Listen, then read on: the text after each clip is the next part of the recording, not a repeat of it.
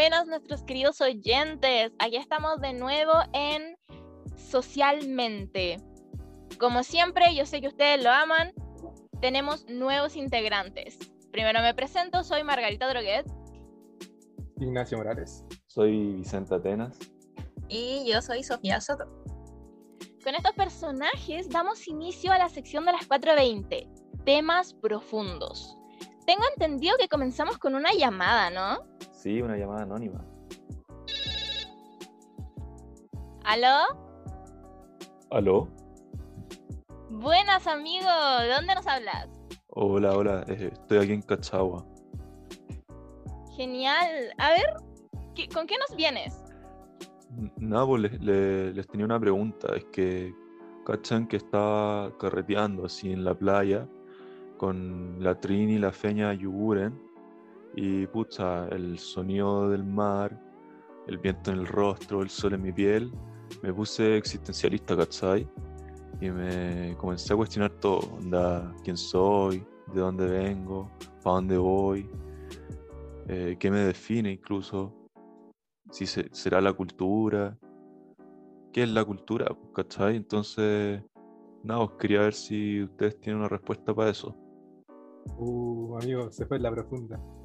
Pero vamos a tratar de ayudar con su respuesta. Eso sí, no lo vamos a poder ayudar en todo, pero sí sobre la cultura, ya que tenemos presente nada más ni nada menos que al sobrino nieto de Bronislaw Manilowski. Oh, perro parra. Poder hacer eso, primero tienes que conocer bien a mi buen tío Bronislav Malinowski.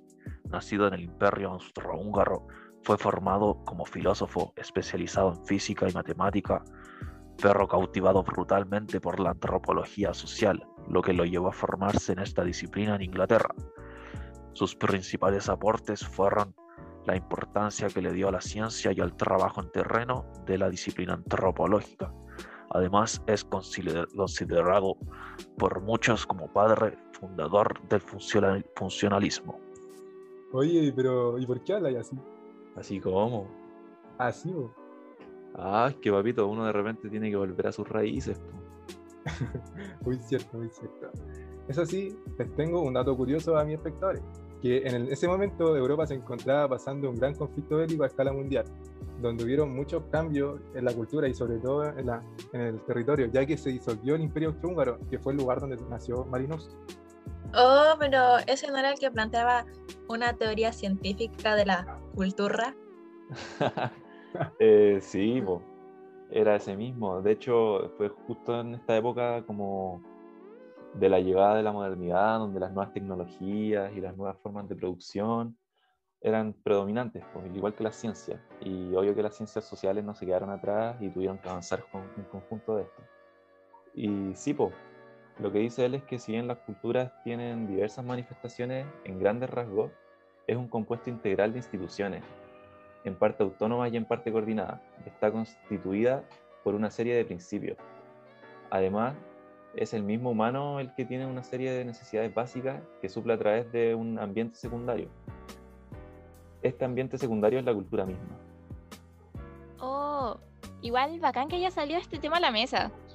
Eh, para los espectadores los pongo en contexto. El equipo del podcast, este trío precioso, estuvo leyendo un libro anoche en nuestra tertulia semanal.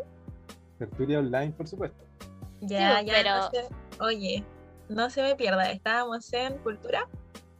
Exacto, estaba en cultura. Pero me faltó decirles que ellos lo leyeron, pero yo no. Entonces yo estoy muy perdida en este tema. Mis queridos oyentes, yo estoy igual que ustedes. Así que empecemos por esto. ¿Qué es cultura exactamente? A ver, la cultura eh, se ha manifestado a lo largo de toda la historia, ¿cachai? Desde los picapiedras, ponele tú. Oh, pero ¿y el Malinowski? No, pero expliquen bien la cuestión. po. Eh, es, según él, los principios de acción institucional tienen las características generales que pueden ser utilizados en la investigación de las ciencias sociales, pero sin perder el carácter científico del que tanto hablábamos. A ver, a ver, cerebrito. Calma. Primero me tenéis que explicar bien qué es cultura. Ah, mira, yo te explico. Como dijo el sobrino nieto antes, la cultura se entiende por la función que cumplen distintas instituciones. Eh, se refiere a que cada institución tiene su propia cultura y dependiendo de cómo ésta funcione y se relacione con las demás, es cómo vamos a lograr entender y definir.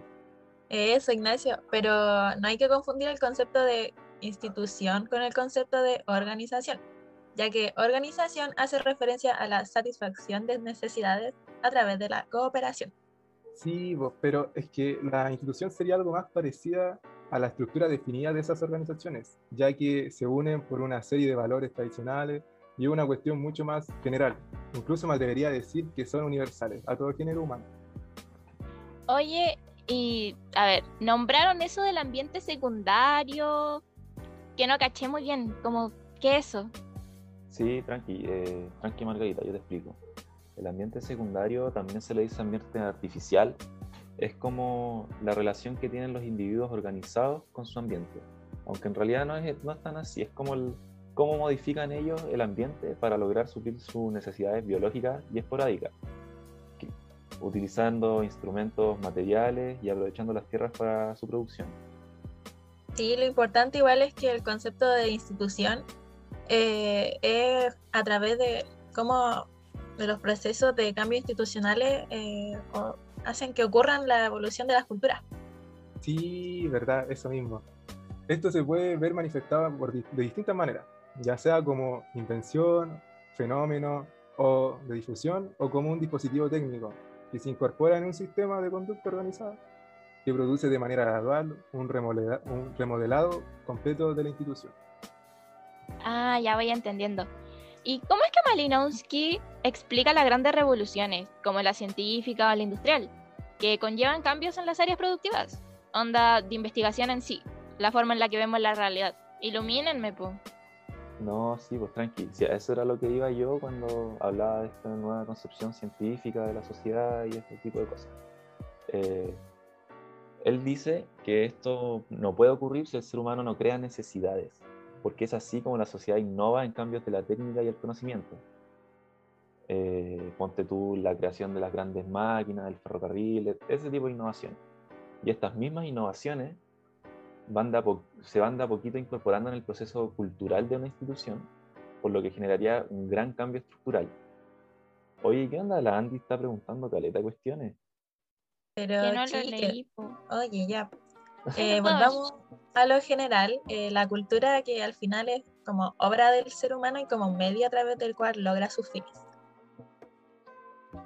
¿Cómo así? a que debe ser entendida como un medio para el fin, como un instrumental o funcionalmente. Ya, pero hay caleta de instituciones entonces, si la gente siempre encuentra la forma de estar unida. ¿Todas son iguales o qué onda, Nacho? Sí, pero lo que Malinowski plantea es que hay instituciones universales, siempre se van a cumplir dentro de una sociedad. Eh, la gente se agrupa de esta manera, mires por donde mires. Ah, esto era lo que decía de las instituciones universales, como que se pueden aplicar a la investigación de las ciencias sociales. ¿Me podéis dar otro ejemplo? Sí, bo, mi querido amigo. Por ejemplo, las asociaciones voluntarias, en donde la gente tiene un fin en común, ¿cachai? Cuando en el colegio te podías, te podías meter a un taller o club de deporte o cosas así, eh, esta ya es una asociación voluntaria. Todos se metían para aprender o competir bajo ese deporte. Ah, cacho, cacho. Pero, mi querido amigo, ¿te puedo, te puedo pedir otro ejemplo?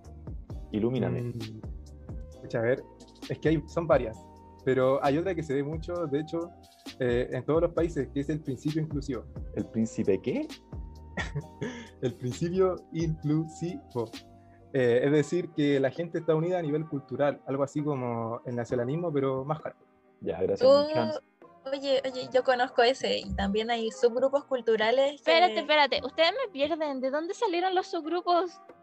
Oye, ya, pues déjame terminar. Siempre me interrumpes. Ya, perdón.